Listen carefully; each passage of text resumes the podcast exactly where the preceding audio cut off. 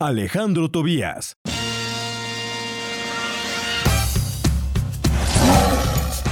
Leones, bienvenidos a este primer podcast de Minutos de Poder. Yo soy Alejandro Tobías y te quiero platicar. Este podcast solamente va a tratar de dos cosas.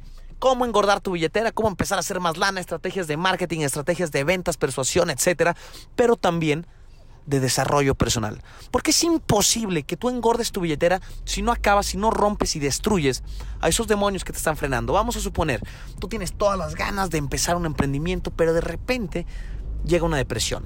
Eres capaz, estudiaste administración, hiciste una maestría en mercadotecnia y ahora estás estudiando hasta el doctorado. Pero esa depresión no te permite aplicar todo el conocimiento porque tu mente te limita. Entonces tu mente te está diciendo que no eres capaz. Es por ello mismo que yo quiero combinar el desarrollo personal con los ingresos, con el dinero, con la mercadotecnia, con la publicidad, con las ventas. Porque son cosas que me gustan.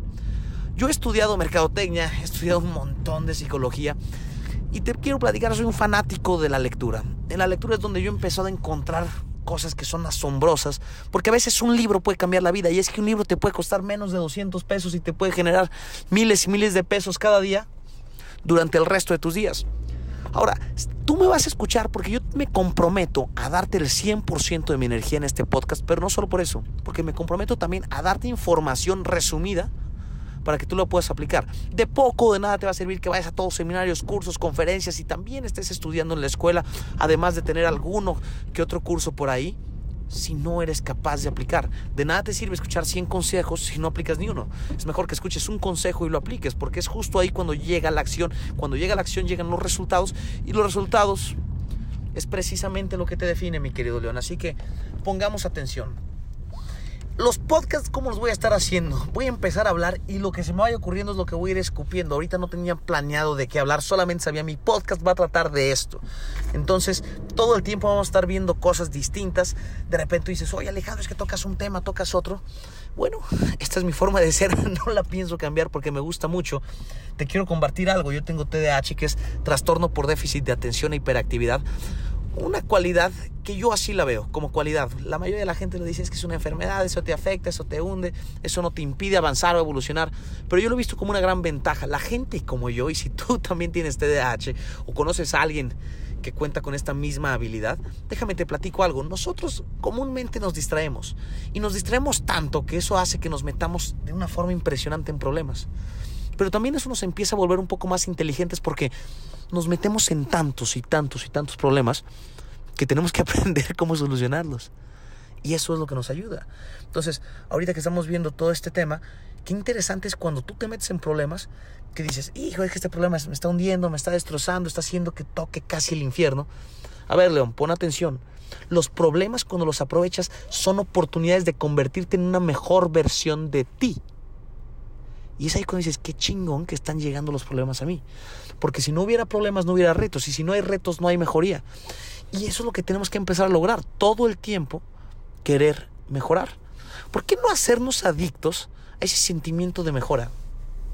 Hace unos días, y eso lo pueden ver en mis videos, esto no lo voy a dejar de platicar porque me impresionó mucho. Una persona me decía, Alejandro, quiero trabajar contigo. ¿Ok? ¿Qué quieres? Ventas. ¿Cuánto ganas ahorita? Me dijo 12 mil pesos. Ok, de entrada yo te voy a duplicar. Te vamos a dar más del doble de mensualidad, ¿te parece? Pues claro, ¿qué hay que hacer? Vender. Me dices que eres bueno, ¿no? Sí, claro.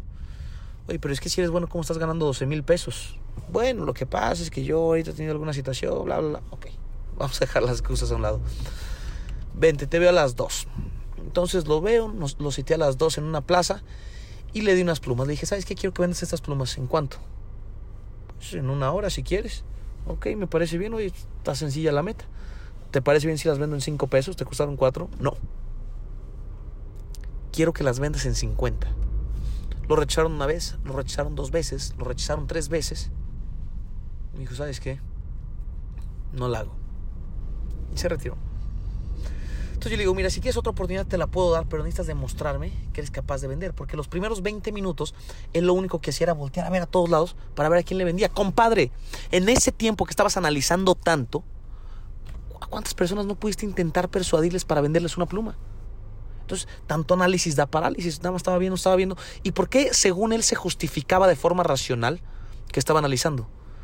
Porque ni madres que estaba analizando. Se está cagando de miedo de ir a ofrecerle una pluma a alguien. ¿Por qué? Porque a la gente no le gusta hacer cosas que sienta que le pueden estar humillando.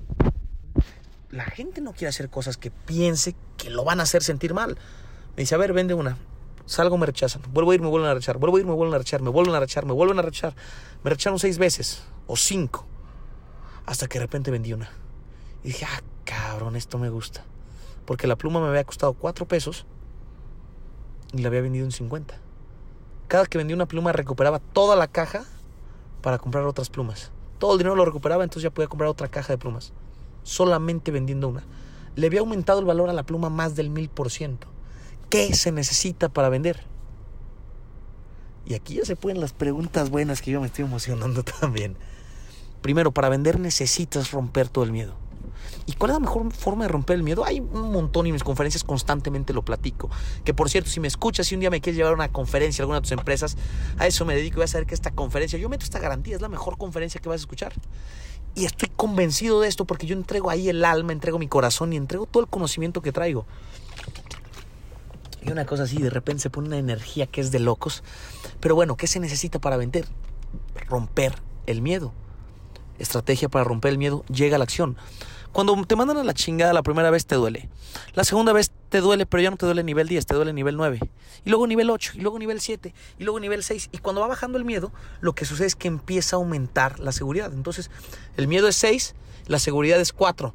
De repente miedo 5, seguridad 5. De repente miedo 4, seguridad 6. De repente el miedo es 1 y la seguridad es 10.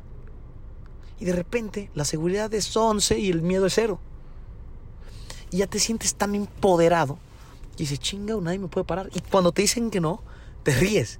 Y dices, a ver, a ver, a ver, aquí está la magia. ¿Qué puedo hacer para que no me suceda otra vez este no? Entonces a mí cuando me decían que no aplicaba la metodología 3D, la cual está en mi libro Te comerán los leones, y decía, a ver, debería dejar y durar. ¿Qué cosa debería dejar de hacer? ¿Qué cosa no hice que debería hacer? Y cada que vendía y, o que cada que intentaba vender y no me compraban, empezaba a evolucionar de una forma impresionante. Y solamente con las primeras cinco ventas aprendí lo que casi nunca había aprendido en cuanto a tema de experiencia en tan corto tiempo en toda mi vida. Y eso que yo he estado vendiendo un montón de cosas y productos. Ahora, ¿qué carajos estás dispuesto a hacer tú para convertirte en mejor versión? Porque hacer dinero es bueno, es una maravilla cuando lo haces de forma honrada. Te sientes tan empoderado porque dices, mi inteligencia y mi esfuerzo fue lo que me dio este resultado.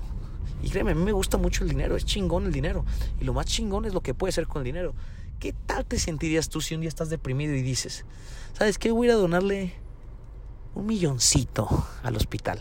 Yo creo que te sentirías de poca madre. De poca madre. Entonces, el dinero puede hacerte sentir muy feliz.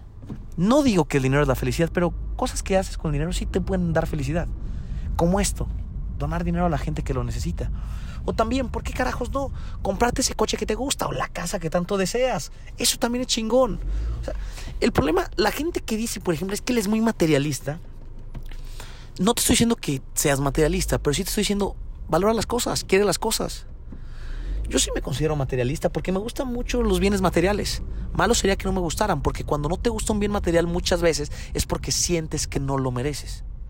Entonces también a nosotros nos han empezado a programar diciendo, ¿sabes qué? Lo material es malo, regálamelo a mí. ¿Para qué quieres ser materialista?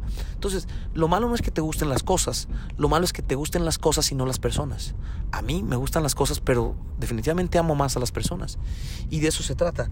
Señores, pues bueno, ¿por qué carajos les digo señores? De repente digo esa palabra y no me gusta. Tenemos que cambiarla porque aquí no hay señores, aquí hay leones. Y cuando digo leones estoy incluyendo a los leones, pero también a las leonas.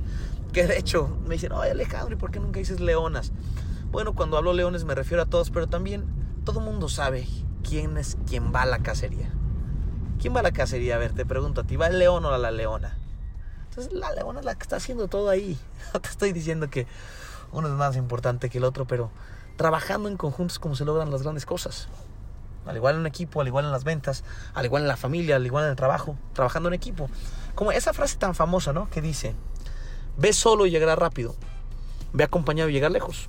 Yo no quiero llegar rápido en un lugar si está cerca, prefiero llegar lejos. Lleguemos lejos, señores, porque lo vamos a lograr.